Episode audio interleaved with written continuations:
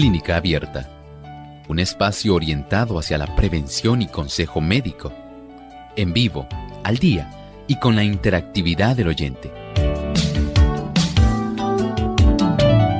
Clínica Abierta, poniendo al doctor a su alcance para un diálogo claro y honesto, porque nos importa su bienestar y salud.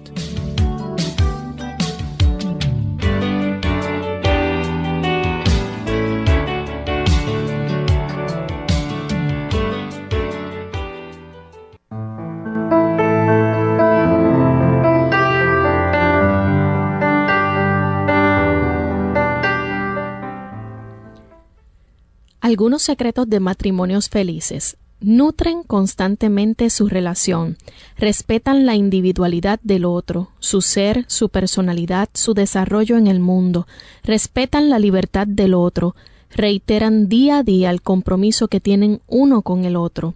Son uno para el otro los mejores amigos, tienen un intercambio flexible de posiciones de poder, según las situaciones y de acuerdo con las capacidades de cada quien, a veces uno y a veces el otro ejerce el liderazgo.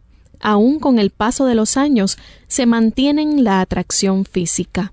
La relación sexual es libre, espontánea y satisfactoria. Se tocan, se besan, acarician, tienen sentido del humor, especialmente cuando se trata de enfrentar sus diferencias, expresan lo que sienten y sus sentimientos son validados por el otro, dicen lo que se les ocurre, no se avergüenzan de parecer tontos o ignorantes, dicen claramente lo que piensan cuando algo no le parece correcto, tienen gestos como llamarse al trabajo, comprarse flores o pequeños obsequios, decirse te amo, halagarse mutuamente, planear encuentros juntos, momentos especiales.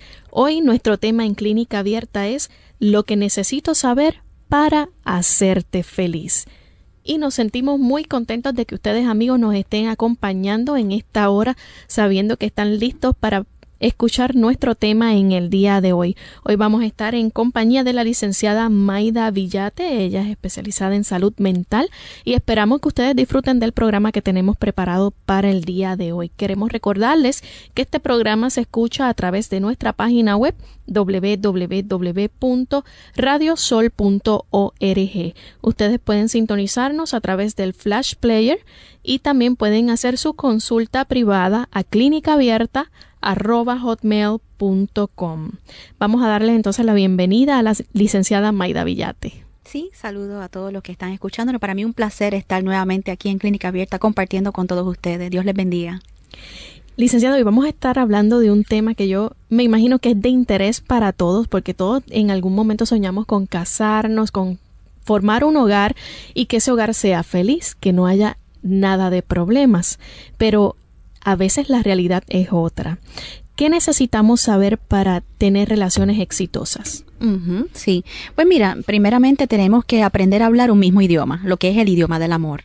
Necesitamos también comunicarnos efectivamente, manejar asertivamente las emociones, eso es bien importante, un manejo adecuado del coraje, de la ira, tenemos que también aprender a construir la autoestima, pero en vez de pues trabajar por nuestra autoestima, aprender a trabajar lo, que llamamos autoestima de pareja. Y necesitamos conocer las necesidades de nuestro cónyuge para entonces nosotros así, una vez identificadas, suplir esas necesidades. Así que, y por último, necesitamos también aprender diferentes formas de decir te amo. Todo eso vamos a estar hoy, si Dios quiere, hablando con ustedes. ¿Cuáles son entonces los idiomas de el amor que sugiere Gary Chapman en su libro Los cinco lenguajes del amor? Bien, eh, Gary Chapman nos habla de, de, unos lenguajes. Él habla de que esos lenguajes son cinco, son importantes que nosotros los reconozcamos. Eh, número uno, reconozcamos qué idioma es el nuestro, cómo nos gusta que nos traten, qué es lo que nosotros, eh, qué, nos hace feliz a nosotros. Pero también él dice que es importante que nosotros conozcamos cuál es el idioma de nuestro cónyuge. ¿Por qué? Porque entonces así nosotros vamos a ser asertivos y entonces vamos a estar dando donde es, ¿verdad? Tocando realmente el corazón de nuestro cónyuge. Él habla de que, por ejemplo, eh, existe un idioma que es el de afirmación hay personas, ¿verdad? Dentro de la pareja, uno de los cónyuges que puede ser que para él o para ella sea importante las palabras de afirmación. O sea, este tipo de persona que le gusta con palabras, que se le avale, que eh, le diga cuánto se le ama, cuán, cuán importante es, palabras de afirmación como tal. Sin embargo, puede ser que su cónyuge sea una persona que le gusta dar y recibir regalos. Es este tipo de persona que usted lo ve dando regalos, la tarjetita, el motivo, la delicadeza, pero también le gusta recibir regalos, le gusta recibir tarjetas, le gusta recibir algunas flores, algo pues así como que de sorpresa. Sin embargo, hay otros que les gusta el arte del servicio este cónyuge, por ejemplo, que, que, usted escucha que dicen por allí, ay, este, me lava los trastes, este, me ayuda con los niños, eh, me lava las ventanas, mapea, limpia, friega, hace tantas cosas en el hogar y yo me desvivo por ayudar a mi esposa y no se puede quejar. Hay otro tipo de, de, lenguaje de amor que es el toque físico. Entonces, Lorena es este tipo de persona que le gusta que le echen el brazo, que le apapachen, que, que le abracen, que le toquen el cabello, ¿verdad? Entonces, ¿qué sucede? Que si usted le gustan las palabras de afirmación y su esposo le está eh, sirviendo con el arte del servicio, el lenguaje del servicio, pues entonces va a haber una frustración. ¿Por qué? Porque si te, te gustan las palabras de afirmación y estás carente de eso porque no te lo están dando, pues estamos hablando diferentes idiomas. Entonces viene la frustración, es ahí cuando las personas llegan a la oficina. Dicen, pero ¿cómo es posible? Yo todavía no, no entiendo, Maida, porque estamos aquí, porque yo doy el todo, yo le hago esto, yo le compro aquello, yo hago lo otro. Y entonces la otra persona le dice, sí, pero nunca hay tiempo de calidad, que es otro lenguaje de amor. El tiempo de calidad no me saca a pasear, no vamos a ningún lado, eh, no, no podemos compartir este con otras parejas, no hacemos nada para recrearnos. Entonces la persona se queda como que, pero es que si yo doy el 100 o el 101%, ¿cómo es posible que, que estemos aquí y que tengamos tantos problemas y tantos conflictos? Y es definitivamente, ¿por qué? Porque no estamos hablando un mismo idioma de amor. Y nosotros tenemos que aprender a identificar nuestro idioma, nuestro lenguaje de amor y también identificar el de nuestro cónyuge. Y usted se preguntará, pero caramba, yo tengo varios de esos lenguajes. Pues mira, perfecto. Lo importante es que tú le dejes saber a tu cónyuge cuál es el que más Predomina. Predomina contigo, con tu personalidad. tener un poquito de. Claro, y puede ser que tú tengas dos o tres lenguajes, pero hay uno que, que, es el que más necesitas que, que se te avale, ¿verdad?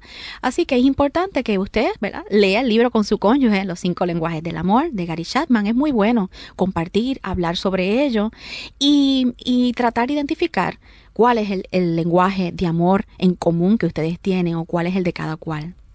¿Cuáles son los principios básicos para comunicarnos asertivamente? Pues mira, es bien importante que nosotros comuniquemos nuestros sentimientos. Esto significa que nosotros tenemos que practicar liberar nuestros sentimientos y cuando nosotros nos criamos y el estilo de crianza de nosotros, eh, en muchas ocasiones no se nos enseña a liberar nuestras, nuestras emociones, nuestros sentimientos. Entonces, pues de repente, pues se nos hace bien difícil con el cónyuge, que es un desconocido, que forma ser parte ahora de nosotros. Y, y entonces eh, es, es hora de que liberemos esas emociones. Una de ellas, eh, comunicación de sentimientos, es entender las diferencias entre el hombre y la mujer. Tenemos que comunicar cuáles son las diferencias. Somos diferentes y hay unas necesidades que tiene el hombre y unas necesidades que tiene la mujer y que vamos a hablar más adelante y que son importantes que esas necesidades sean suplidas. Eso es parte de lo que es la comunicación de sentimientos y liberación de ellos. Otro punto bien importante que entra dentro de esto es usar el mensaje del yo. Esto significa que yo tengo que aprender dentro de mi relación eh, hablar cuando yo siento algo que no está funcionando bien dentro de la pareja, hablar sobre yo. ¿Ves? Yo no voy a hablar, tú estás haciendo esto, tú no estás haciendo mm. aquello, tú dijiste aquello, tú no hiciste aquello. Siempre tendemos a culpar. Es mejor decir, yo me estoy sintiendo de esta forma. Ese debe de ser el lenguaje, ¿verdad? Eso nos va a ayudar. Otro punto bien importante es escuchar activamente. Esto significa que no es que usted se va a sentar a mirar fijamente a la persona como si, ¿verdad? Este, pues termina de hablar lo que estás diciendo va más allá. Significa que eso que me está trayendo mi cónyuge, eh, yo tengo que ir más allá de lo que, me lo, que me está presentando. ¿Qué realmente es lo que me está trayendo? ¿Cuál es la preocupación? ¿Qué es lo que realmente le está enojando? Yo tengo que ver un poquito más allá y eso se va practicando y se va desarrollando con el tiempo. Cuando nosotros nos casamos al principio, casi siempre lo que escuchamos y lo que, y lo que hemos aprendido es lo primero que nos dicen. O sea, interpretamos inmediatamente lo que nos está diciendo y la interpretación, ya tú sabes que es necesariamente nuestra interpretación, o sea, lo que yo puedo descifrar, ¿verdad? Pero cuando nosotros nos casamos y con el tiempo, ¿verdad? Nos vamos dando cuenta que queremos hacer feliz a nuestro cónyuge, que ya no es yo trabajar para yo ser feliz, sino que yo quiero trabajar para ser feliz a mi cónyuge.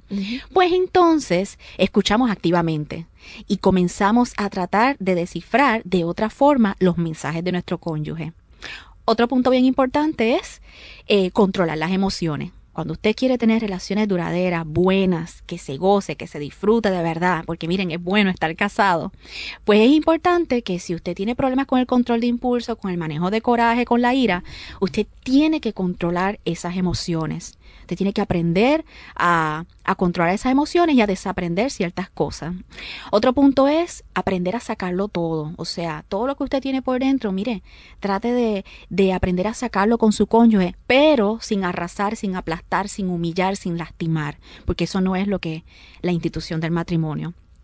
Otro punto es importante es el pedir eh, realimentación, o sea, nos estamos entendiendo cómo va nuestra relación. Y casi nunca hacemos eso.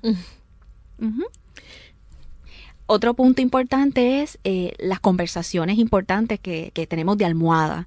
O sea, muchas personas llegan tan cansados a la cama que se les olvida que tenemos un cónyuge que tiene allí posiblemente algo que quiere decirnos, pero que pues no es muy eh, muy usual en él o en ella hablar, pues usted tiene que, mira, usted se va dando cuenta de eso, usted tiene que ayudar y motivar a esa persona a que hable. Lo exprese. Y la, las conversaciones de almohada ayudan mucho, pues, a, a, intimar cómo vamos nosotros, cómo te sientes, qué cosas podemos hacer para mejorar nuestra relación.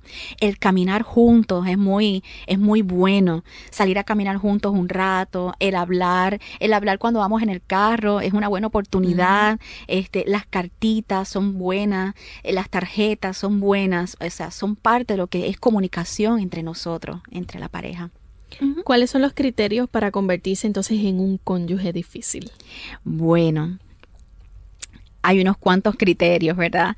Nosotros cuando nos casamos, eh, nos casamos con una joya y nos casamos bien contentos porque, bueno, encontramos la joya y la, nuestra es la más bonita.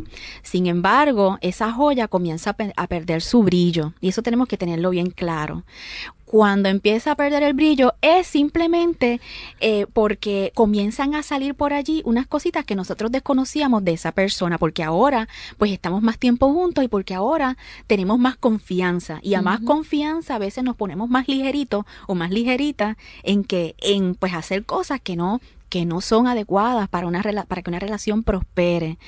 Eh, y algunos nos, nos comenzamos a convertir en cónyuges difíciles, ¿verdad? Eh, y algunos tienen problemas hasta el mismo día de la luna de miel. Y eso pues yo lo he escuchado, esas historias. ¿Qué son, qué son esas cosas? ¿Cuáles son esas cositas que comienzan a salir, esos defectos? Pues de nuestra joya. Pues número uno es el egoísmo. Comenzamos a notar que esa persona es todo yo, yo. ¿Verdad? Busca, la persona busca eh, complacencia, busca ser feliz. Y esto pasa muchísimo al principio, cuando uno se casa, uno está tan preocupado porque las cosas funcionen bien que nos desviamos y entonces el objetivo todo el tiempo es yo quiero ser feliz, yo quiero ser feliz, yo quiero ser feliz. Luego nos damos con el tiempo, con los problemas y las situaciones, nos damos cuenta es no es yo ser feliz, es yo quiero que él sea feliz o yo quiero que ella sea feliz, nosotros queremos ser felices. Luego pasa eh, a, a, salir por allí otra cosita que se llama lo que es el espíritu de la crítica. Comenzamos allí a ver una persona que cada vez nos critica más cómo lavamos la ropa, si salieron las, camisas con mancha, la forma en que fregamos, la forma en que hacemos las cosas la limpieza, este, si estamos gastando mucho, este, un espíritu de crítica, cómo hacemos las cosas, cómo manejamos el conflicto, todo eso. Luego sale por allí también lo que, lo que llamamos la impaciencia. Comenzamos a ver que esta persona ahora una persona impaciente, nos toca bocina, que nos montemos al carro porque se le hace tarde, pero ya no es como cuando éramos novios, pip, suavecito. Y que podía esperar el tiempo y que, podía esperar. Ah, sí. No, no, no, no, no, no. Ahora es pa, pa, pa, pa, y si no, se oye el portón y se va la persona. Eh, y comienza la impaciencia en muchos aspectos, ¿verdad? Impaciencia en cuanto a eh, la ligereza con que a veces tomamos las decisiones, quieren que las tomemos igual de rápido como él o como ella. Impaciencia, pues, en la forma en que nosotros hacemos las cosas, se nos quedan mirando con esta única cara y todas esas cosas son que impaciencia. Y allí pues nosotros nos vamos a sentir bien incómodos. Otra vez bien importante que nos hace sentir muy mal es la actitud no comunicativa. Comenzamos a cerrar los canales de comunicación. Y aquello que hacíamos antes, que hablábamos muchísimo y que éramos los super mejores amigos comunicadores, ahora comenzamos a no hablar mucho. Y ahora hasta, hasta nos molesta que nos llamen por teléfono. Y si hablamos por teléfono, corta rápido porque estoy ocupado o estoy ocupada. ¿Ok? Y entonces comenzamos a tener esa actitud no comunicativa. Eh, está también la actitud de regaño. Ahora pues nos regañan como si fuéramos nenes pequeños o niñas pequeñas. Nos regañan porque pues estamos dejando las luces prendidas o se nos quedó el microondas abierto o porque no apagamos la manguera o porque aquello, porque lo otro. Y esa actitud de regaño duele, molesta mucho, incomoda. Todas estas son cosas, la actitud de mando sale por allí. ¿okay? ¿Quién manda más? Y comenzamos a, ¿verdad? a tirar uno para un lado y otro para el otro lado. ¿Quién manda más? ¿Qué se va a comprar? ¿Qué no se va a comprar? Eh, ¿Quién decide? ¿Quién no decide? Está la falta de cooperación. Antes cooperábamos y cuando éramos novios, wow, que mucho me ayudaba. Ahora, la cooperación para fregar, para mapear, para limpiar. Entonces ahora se corta. Ahora ya no es tanto, ahora hay que pedir, suplicar y, y entonces este, hacer hasta gestos de que estamos súper cansados o súper cansados o con dolor de cabeza para que nos brinden un poco de cooperación. Todas esas son que eh, cosas que nos duelen, que nos molestan y que no nos ayudan a nosotros a seguir hacia adelante. Y que salen a relucir ya cuando se está en la convivencia del, Eso es del así, matrimonio. Eso es así. Vamos a hacer una pausa y al regreso entonces continuamos con este interesante tema, lo que necesito saber para hacerte feliz por la licenciada Maida Villate.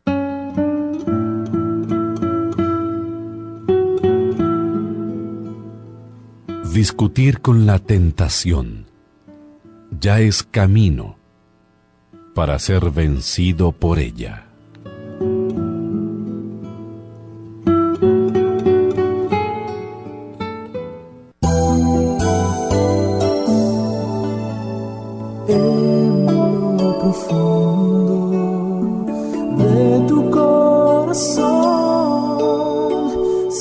Que la vida puede ser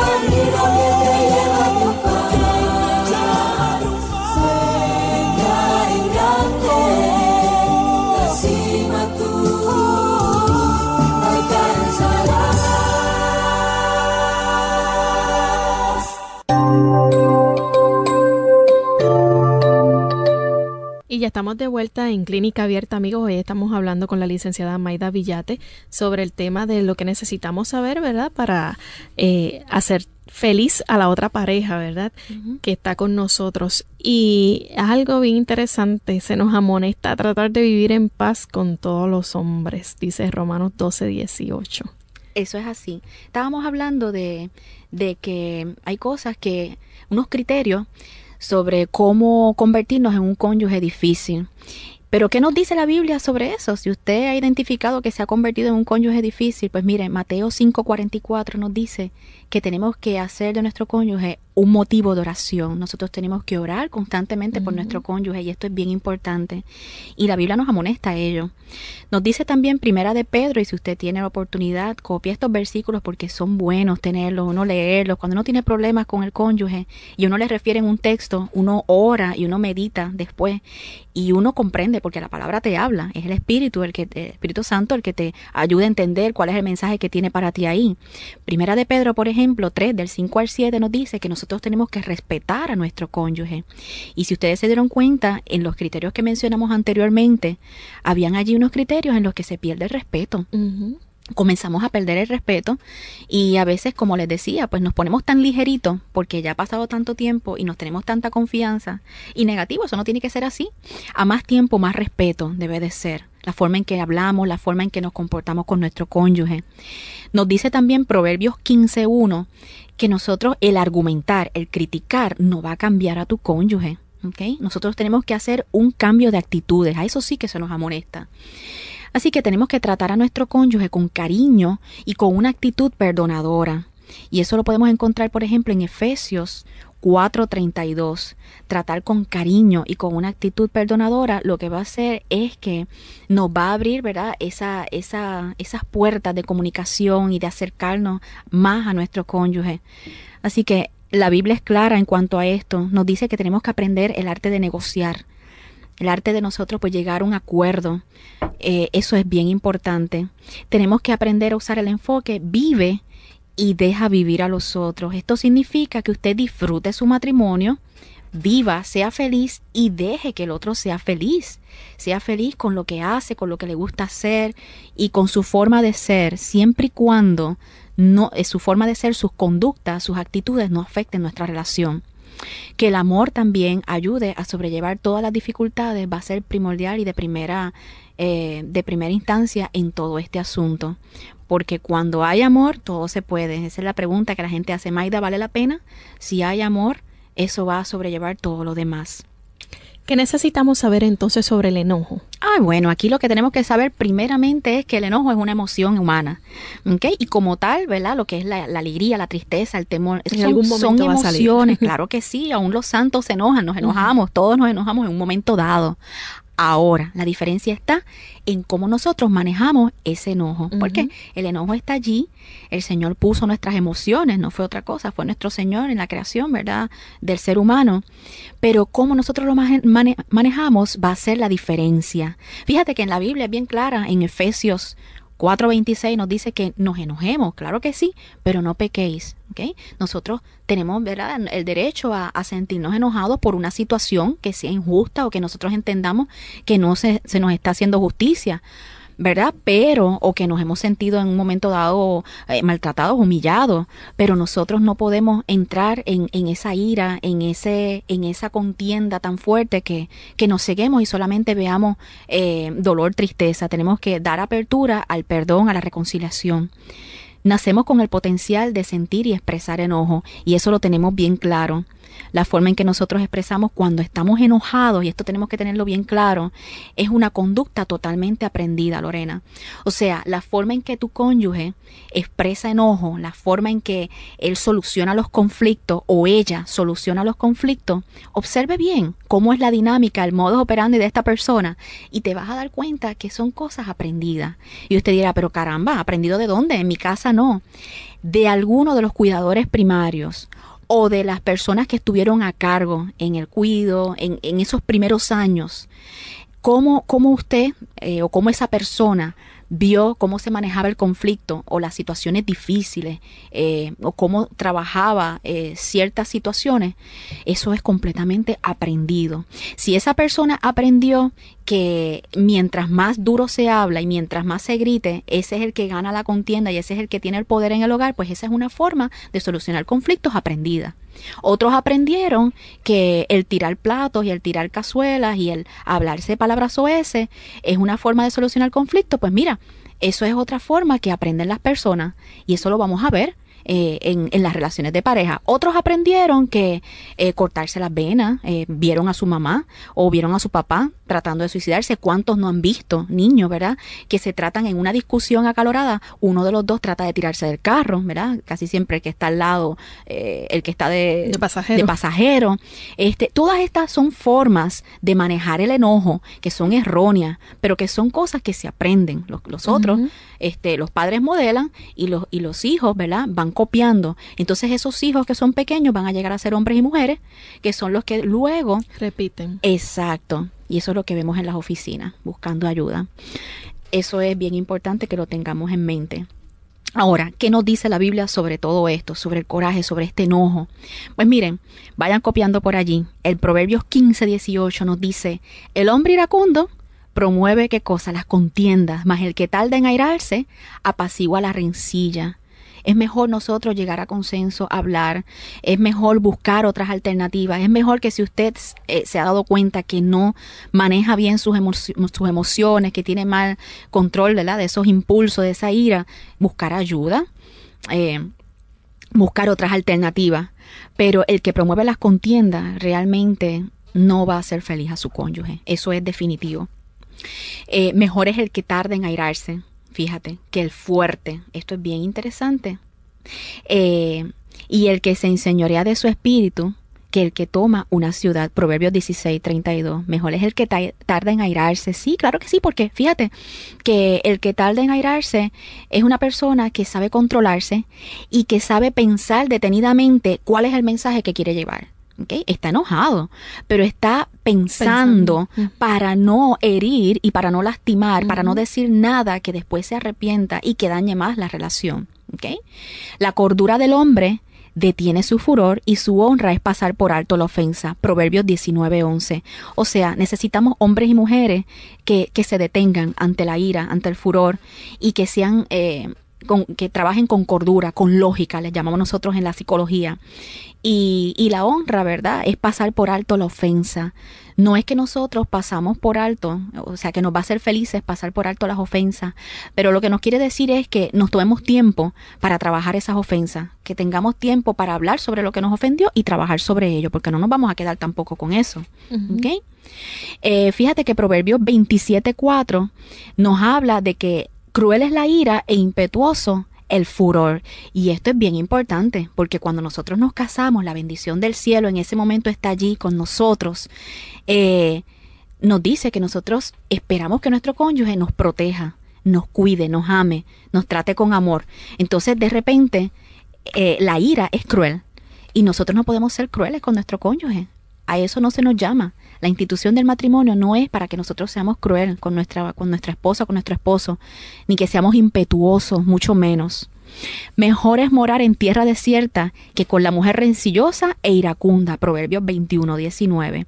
O sea, mira, mejor es estar en un apartamentito así de chiquito, en una casita así, ¿verdad? Con, con poquitas cosas, que estar en una casa bien hermosa, con todo lo que, lo que nos gusta, ¿verdad? Las comodidades que, que pudieran existir o que estuvieran a nuestro alcance, que estar cerca de una mujer o de un hombre eh, rencilloso, contendioso, ¿ok? Porque eso no la hace, no vamos a ser felices de esa forma.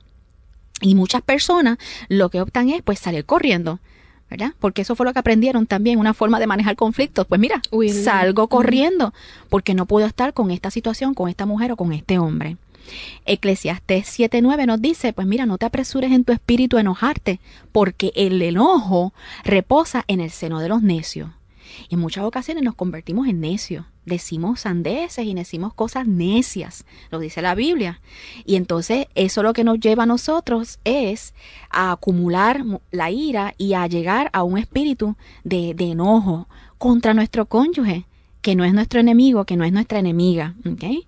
Quítese de vosotros toda amargura, enojo, ira, gritería y toda malicia. Esto más claro no puede ser. Esto es un mensaje bien claro para nosotros. Efesios 4:31.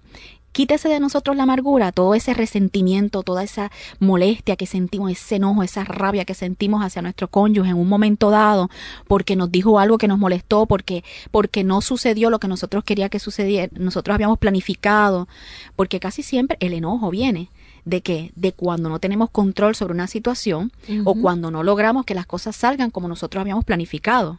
Entonces a eso se le llama, ¿verdad? Enojo y no tenemos el control. Entonces nos dice que comenzamos a sentir tanta rabia y tanta tanto enojo que lo que hacemos es ofender y dañar a nuestro cónyuge. Tenemos que hacer nuestra segunda pausa, pero al regreso vamos a ver cuáles son las diversas caras del enojo. El perrito y la pantera.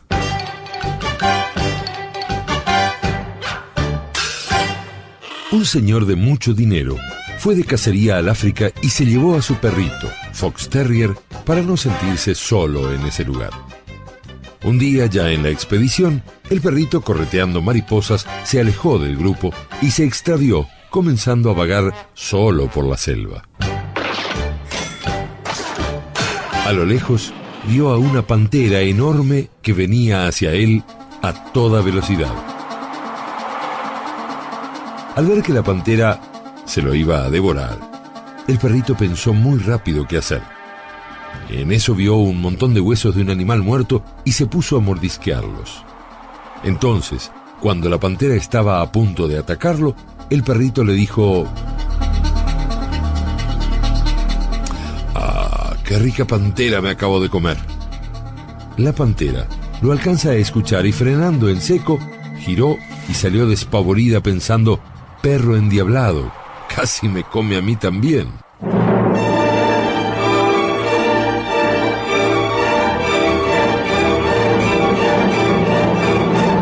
Un mono que estaba trepado a un árbol cercano y que había visto y oído la escena, salió corriendo tras la pantera para contarle cómo la había engañado el perrito. El perrito alcanzó a darse cuenta de la acción del mono. Después que el mono le contó a la pantera la historia de lo que vio, esta última, muy enojada, le dijo al monito, subite a mi espalda. Ahora vamos donde está ese perro a ver quién se come a quién. Y salieron corriendo a buscar al perrito. El perrito vio a lo lejos que se le venía la pantera nuevamente y esta vez con el mono encima. ¿Y ahora qué hago? pensó el perrito. Entonces, en vez de salir corriendo, se quedó sentado dándoles la espalda, como si no los hubiera visto. Y en cuanto la pantera estuvo a punto de atacarlo de nuevo, el perrito dijo en voz alta, Mono maldito, hace como media hora que lo mandé a traerme otra pantera y todavía no aparece. Moraleja. En momentos de crisis, solo la imaginación es más importante que el conocimiento.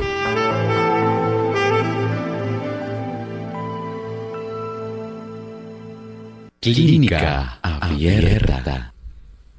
Y ya estamos de vuelta en Clínica Abierta, amigos. Hoy estamos compartiendo con la licenciada Maida Villate, hablando, ¿verdad?, acerca de lo que usted necesita saber para hacer feliz a su pareja. Lo que todos necesitamos saber, ¿verdad? Así que, ¿qué necesitamos saber, saber sobre el enojo? Eso fue lo que estuvimos compartiendo con la licenciada antes de la pausa. En este momento vamos a ver entonces cuáles son esas diversas caras que tiene el enojo. Sí, mira, está lo que es el enojo pasivo, que conocemos como el, el enojo pasivo, y el enojo caliente.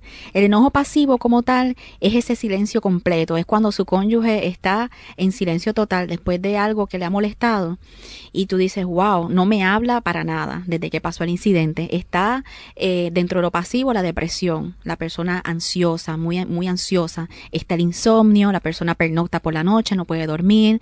Está el sabotaje propio, o sea, la persona está eh, en, en brazos caídos, saboteaje a, a sí mismo.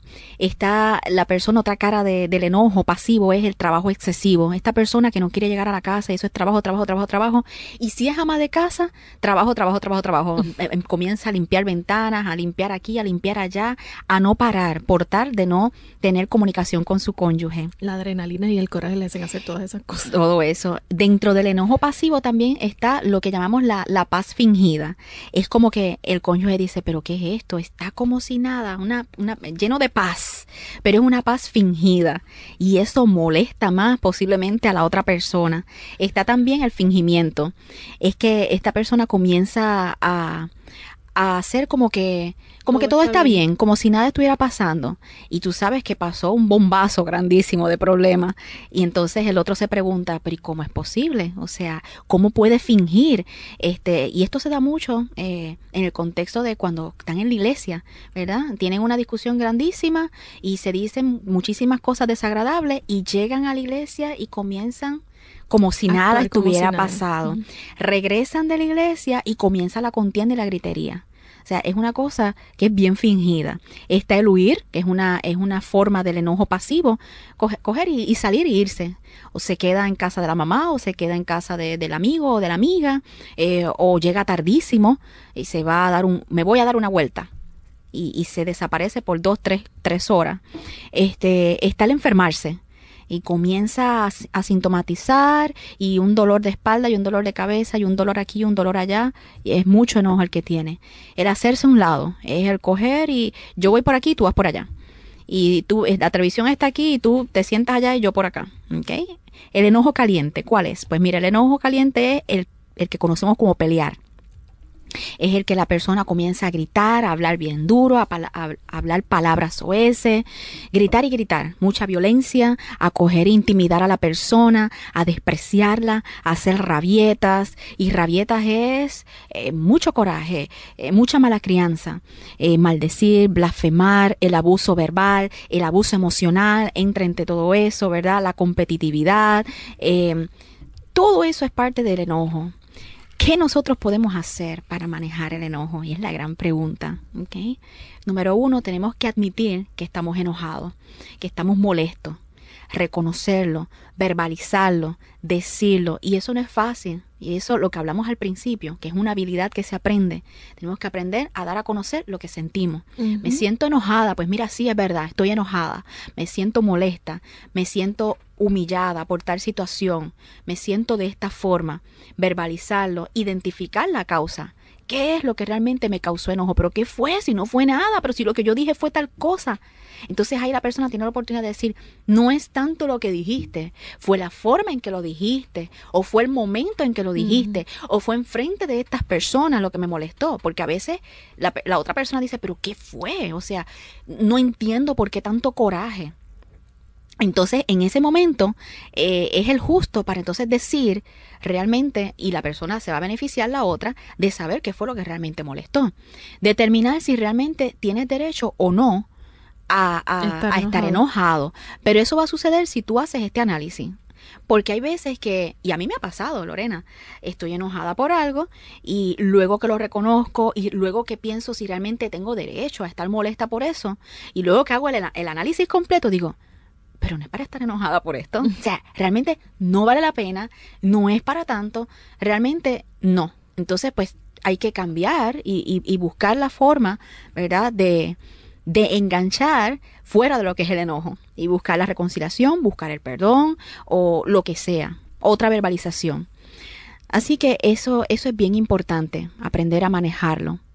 Ahora, ¿qué nos dice la Biblia referente a cómo nosotros vamos a manejar esta, este proceso de, de como, como por ejemplo te dije, yo me di cuenta, pero ya dije algo, y pero no sé cómo, ¿Cómo lo manejar, cómo arreglar, ¿verdad? Ese rompecabezas que ahora está regado. Pues mira, nos dice Salmo 103.3, eh, Él es quien perdona todas tus iniquidades. O sea, Él se va a encargar de perdonarte porque dijiste lo que no tenías que decir, ¿ok? El que sana todas tus dolencias. Te sientes, ¿verdad? Que, que hiciste mal, te sientes con sentimientos de culpa. El Señor se va a encargar de trabajar esa parte contigo.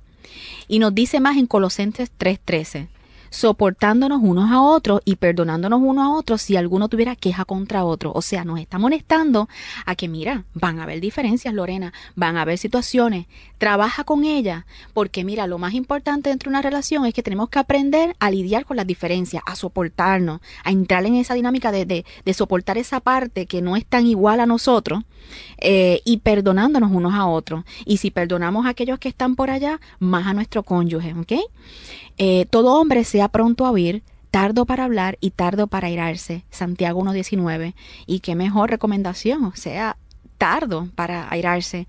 Necesitamos aprender a escuchar mejor a nuestro cónyuge a escuchar bien qué es lo que nos está trayendo y a tardar en hablar, porque luego que usted escucha detenidamente, entonces usted va analizando cómo va a responder. Pero la forma en que yo vaya a responder sea, ¿verdad?, adecuada, que sea asertiva, que sea sazonada, para entonces entrar en tardar en airarme. ¿Qué, qué debemos saber entonces, perdón, sobre la autoestima de la pareja? Claro. Casi siempre, después que pasan estos corajes, esto, este enojo, estas situaciones difíciles, nuestra autoestima se ve lastimada. Y es entonces cuando tenemos que aprender a que a edificar nuevamente la, la autoestima de mi esposa, de mi esposo, que lo lastimé, que lo humillé, que lo maltraté. Nos dice que nosotros tenemos que darle a nuestra pareja amor incondicional todos los días como base y más después de ciertos eventos. ¿ok? Esto quiere decir que no importa que hoy no sea el mejor día de ella o de él, yo tengo que darle amor como base. Y hay algunas personas, Lorena, que cuando tienen crisis y quieren arreglar con su cónyuge, son un, un bizcocho, un mantecado, una, una chulería. Pero ya luego como que la base esa de, de amor todos los días incondicional, pues como que se pone a un lado. Y algunos cuando tienen muchos años de casado, igualmente. Nosotros tenemos que refrescar nuestra relación constantemente y debe de ser amor incondicional todos los días la base. Tenemos que concentrarnos, otro punto bien importante para nosotros hacer esa, construir esa autoestima de pareja, en las cualidades positivas de nuestra pareja, en las cosas buenas que hace nuestra pareja. Pero aquí hay un detalle, Lorena, y es que en muchas ocasiones tú le preguntas, dime tres cualidades hermosas de tu cónyuge. Y la persona eso es que piensan y piensan y piensan y uno tiene que hasta ayudar. Entonces, este, la realidad es que no sabemos a veces cuáles son las cualidades, ¿verdad? O no nos enfocamos y no estamos listos a, a, identificarlas y decirlas en un momento dado. Ni tan siquiera estoy pidiendo que se las digas, es que tú las identifiques para tú, mira, eh, tenerlas en mente uh -huh. al momento de tú entrar en un enojo, en una contienda con tu cónyuge. Pero también es bueno que las identifiquemos para crear una mejor autoestima a nuestro cónyuge y decirlo eres tremenda persona, tú eres una persona bien paciente. Yo no tengo tanta paciencia como tú. Eres una persona tan amable, es una persona que, que tienes tan buenas intenciones, etcétera, etcétera. Tenemos que tratar a nuestra pareja con el mayor respeto todo el tiempo. No a veces, ni la mayoría, todo el tiempo. Entonces, en muchas ocasiones, resulta que cuanto más tiempo tenemos de casado, más ligerito nos ponemos, ¿verdad? Este, en decir cosas y en tratar a la persona con menos respeto. Y nosotros tenemos que aprender que no, eso es un eneo. Nosotros tenemos que tratar a nuestro cónyuge con mucho respeto. Ay, no, si yo se lo digo bromeando. Y se dicen tontos y se dicen palabras y cosas. Eso no, porque eso daña la autoestima de nuestro cónyuge.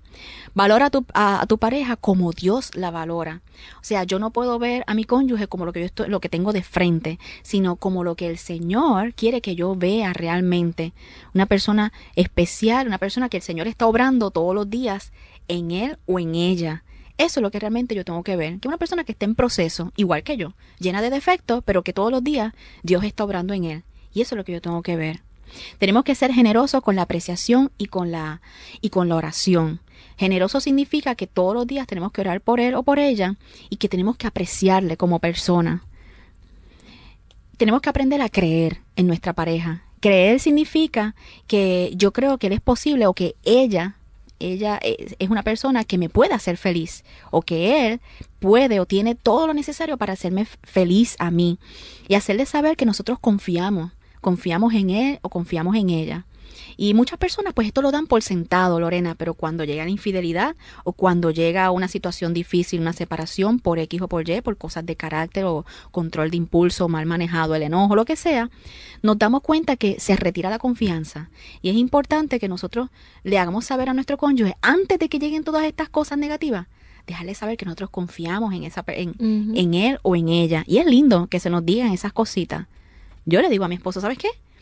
yo confío mucho en ti y me alegra tanto que tú me seas fiel. Me alegra tanto, pero ¿por qué tú estás hablando de eso ahora, hoy, en este momento, en esta hora del día?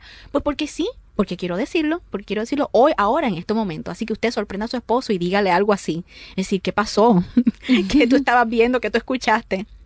Es importante porque eso es, es parte de la construcción de, Refuerza de, de, reforzar nuestra relación, la parte de, de, crear una autoestima, uh -huh. ¿verdad? Apropiada para nuestro cónyuge.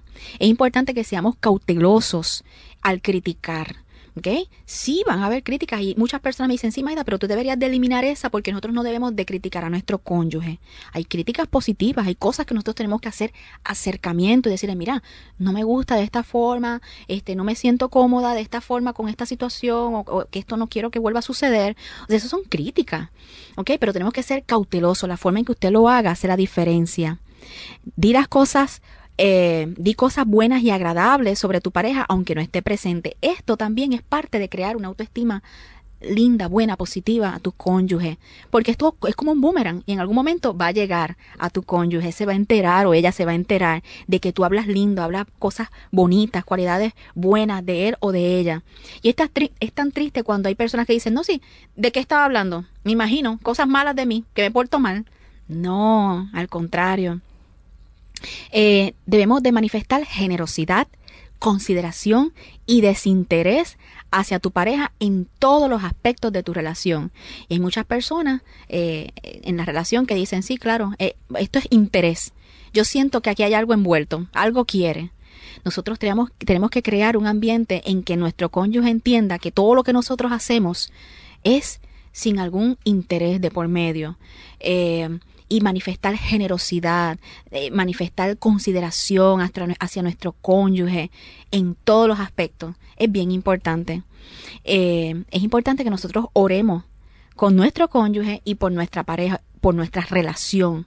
Es bien lindo, eh, Lorena, que, que, usted pues coja a su pareja y ora por mí, necesito que ore, vamos a orar ahora, ¿verdad? Y regularmente hacerlo, vamos a orar por nuestra relación porque hay cosas que veo que como que como que no no están funcionando muy aquel que digamos o como que hay cosas que se están acercando que nos pudieran afectar a nosotros eh, tenemos que orar por nuestra relación. Así que pues nos agarramos y oramos. Esto también ayuda en la autoestima de nuestra pareja. Mira qué interesante.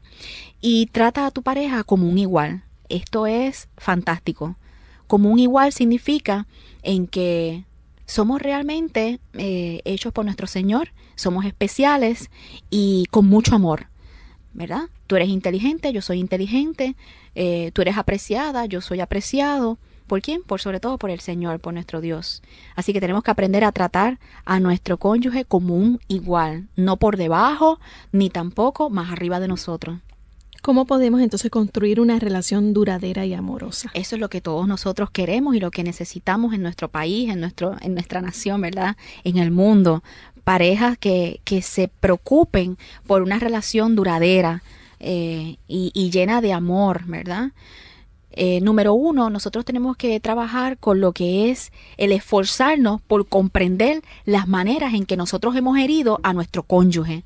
Esto significa en que nosotros tenemos que entender que si hay una situación ahora, si estamos separados, si nos estamos divorciando, si hay una situación que, que, que hay mucha fricción en estos momentos, yo tengo que entender que yo soy parte de esa situación y que yo tengo que ver o yo tuve que ver con esa situación de una forma u otra. Y si tú comienzas con la negación a decir, yo no tengo nada que ver, yo no sé por qué yo estoy aquí, este, yo soy la mejor en la pareja, yo hago esto, yo hago aquello, pues eso no es una, un, el, el, la, primera, la primera opción es esforzarnos por comprender que somos parte de esta situación. Y uno es, dentro de eso, la constante crítica no nos ayuda. No podemos estar criticando a nuestro cónyuge uh -huh. porque está gordita, porque no hace la dieta, porque no hace aquello, porque no trabaja como debería de trabajar. Ahí entra todo, todo, todas esas cositas, ¿verdad? Qué cosa yo he hecho para que ella se sienta ofendido por, o para que yo he hecho que él se sienta eh, deprimido, ansioso, ponernos a analizar qué presión es la que yo he puesto sobre ella, qué presión he puesto sobre mi cónyuge. Número dos es admitir la parte que ha jugado en el debilitamiento de tu relación. Si está debilitada, no hay una crisis, pero esto como que no está como antes, pues mira, tenemos que entender que yo soy parte también de eso. Esto significa que yo tengo que conocer las necesidades de mi esposa o de mi esposo y satisfacerlas, esas necesidades, porque quiere decir que hay una carencia. Aquí quiere decir que la anterior ya había una crisis, pero aquí no hay crisis como tal, pero hay algo que como que no está como antes. Así que tengo que aprender a reconocer cuáles son las necesidades que no son suplidas y que vamos a ver más adelante. Número tres, es importante que expresemos a nuestro cónyuge que estamos arrepentidos que si ofendimos, que si lastimamos, que si herimos en un momento dado, que estamos arrepentidos y que vamos a buscar todas las formas habidas y por haber para que esa persona entienda que es real, que es genuino. Porque muchas personas pues dicen, pues mira, sí, estoy arrepentido y te pedí perdón y la, y la otra persona te dice, te dice a ti, yo no lo noto, yo no lo creo. ¿Por qué? Porque nosotros tenemos una intuición y nosotros nos damos cuenta ¿verdad? De si es genuino o no es genuino. Así que es bien importante que nosotros hagamos un esfuerzo en eso. Tenemos que, número cuatro, hacerle entonces ver esos esfuerzos, unos esfuerzos constantes y sinceros por corregir esas acciones y esas palabras que no, nos hirieron, que nos ofendieron. Pues imagínese que usted le pida perdón porque le dijo tonto o tonta o porque lo insultó en un momento dado y que durante la semana, después, días posteriores a la situación, a que se pidieron perdón, eh, usted escucha a la persona con unas actitudes agresivas, con unas actitudes o con unas palabras ofensivas, usted dice, aquí no hay arrepentimiento. Uh -huh. Porque realmente, mira esto, no es conmigo, no pero es con los niños, o es con el vecino, o es con el otro. Necesitamos un cambio de actitudes. Y copie por ahí. Lucas 17, del 3 al 5, nos habla del cambio de actitud. ¿Y cómo es esto? Pues mira, mirad por vosotros mismos. Si tu hermano pecare contra ti, pues mira, repréndele, o sea, dile qué es lo que está pasando, lo que está ahí molestando, lo que está en el medio. Y si se arrepintiere, perdónale, ¿ok? Movernos a cambio, movernos a, a cambio de actitudes. Y la número 5 dice que tenemos que buscar el perdón por el comportamiento ofensivo. ¿Y cómo es eso? ¿Cómo nosotros vamos a pedir ese perdón? Pues mira, ese perdón tiene que ser de una manera que la otra persona, la ofendida, eh, entienda que su cónyuge eh, necesita entender la profundidad del dolor que ella está sintiendo o que él está sintiendo o que sintió en ese momento cuando se lo ofendió. ¿Verdad? Eso es bien importante. O sea, me estás pidiendo perdón. Qué bueno, hablamos, nos reconciliamos, pero yo necesito, ¿verdad? Esa persona ofendida necesita eh, que el otro, que, que el que me ofendió, eh, sepa que me dolió y que fue profundo, que es un dolor bien fuerte, que tocó lo más íntimo de mi ser. Y para nosotras o para nosotros, los ofendidos, es bien importante esa parte. Y muchas personas, pues como que ya, ya, vamos a terminar esto y vamos a hablar de cosas alegres y de cosas bonitas. Eso viene después, pero es importante que hablemos de esa profundidad. O sea, que el amor verdadero, lo que nos dicen todo esto es que nos va a motivar a construir una relación principalmente por el bienestar del otro.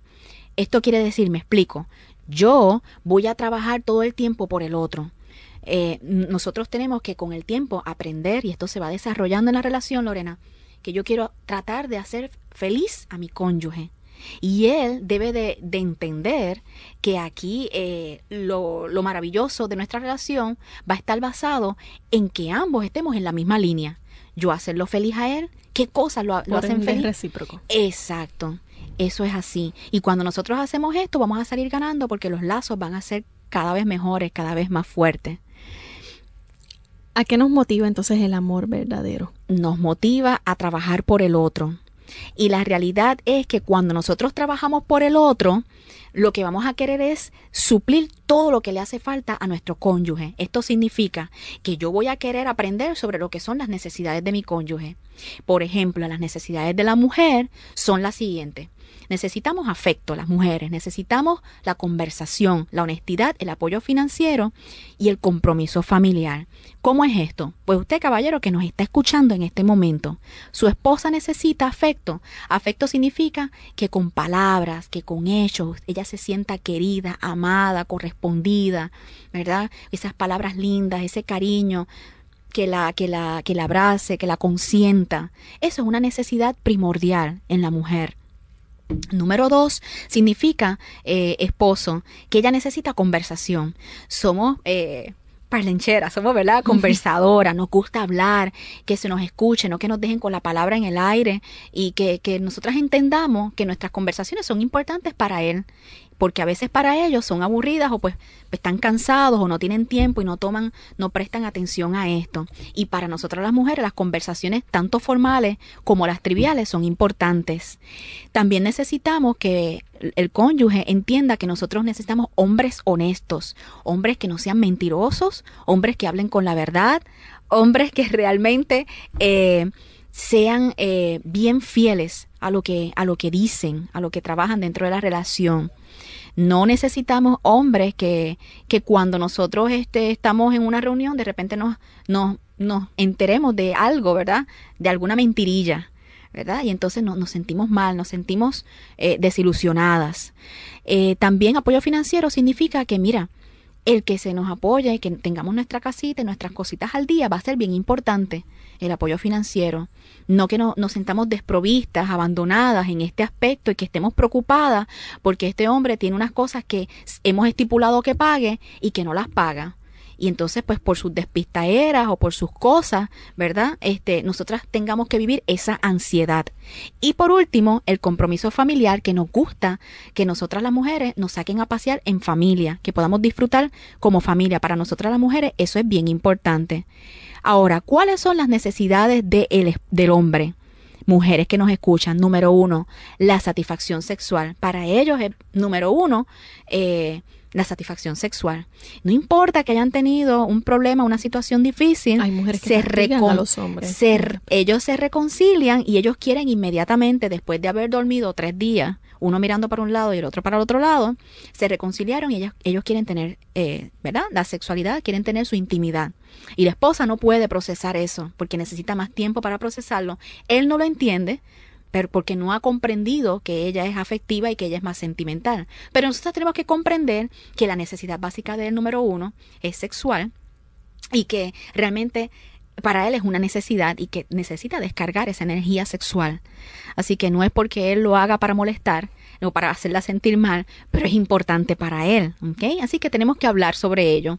Número dos, el compañerismo recreacional. Para ellos es bien importante que lo acompañes a la pelota, al baloncesto, a las cosas que le gusta, a, a esa, ese hobby, a esa cosa que, ¿verdad? Que para él es importante verla por allí, compartir, que sepa que ella lo avala. Para él es bien importante, escuchen bien mujeres, el atractivo físico. Son visuales, necesitan ver a esa esposa eh, bien vestida, arreglada, limpia, olorosa, con su pelo, ¿verdad? Arreglado, eh, que se acerque, ¿verdad? Y, y que huela bien, ¿verdad? Porque si usted quiere que la apapachen y que usted le gusta el toque físico, el lenguaje del amor, pero entonces de repente cuando él se acerca a tocar y huele ese cabello que no está limpio, o si va a tocar a darle un masaje y los piecitos pues no están en las mejores condiciones, pues usted no pretenda, ¿verdad? Así que nosotros tenemos que entender que para ellos el atractivo físico, ¿verdad? Usted tiene que estar al día, ¿verdad?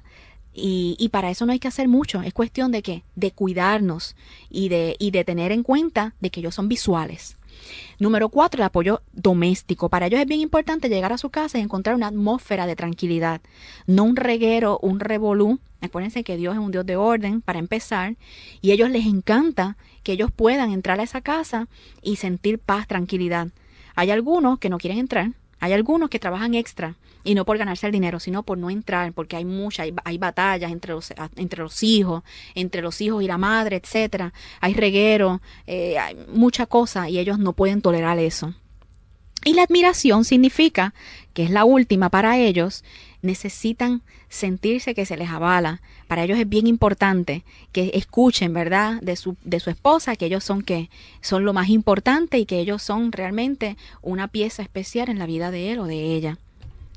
Así que eso es bien importante que lo tengamos en cuenta. Ahora, ¿qué nos dice entonces la escritura sobre esto? Es bien sencillo. En Efesios 5, 21 al 33 nos habla de que los maridos tienen que amar a, a sus mujeres y la mujer que tiene que respetar a su esposo. Así que fíjate que la psicología habla y da las necesidades y la Biblia sencillamente te los, re- te los resume de esa forma tan y tan sencilla.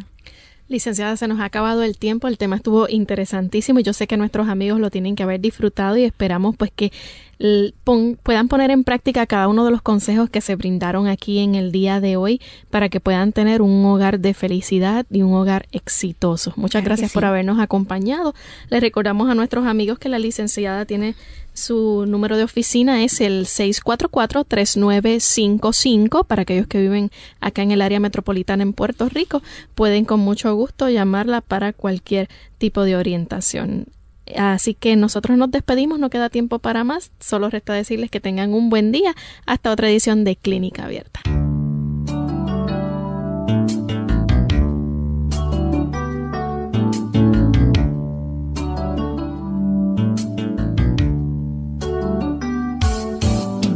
Clínica Abierta.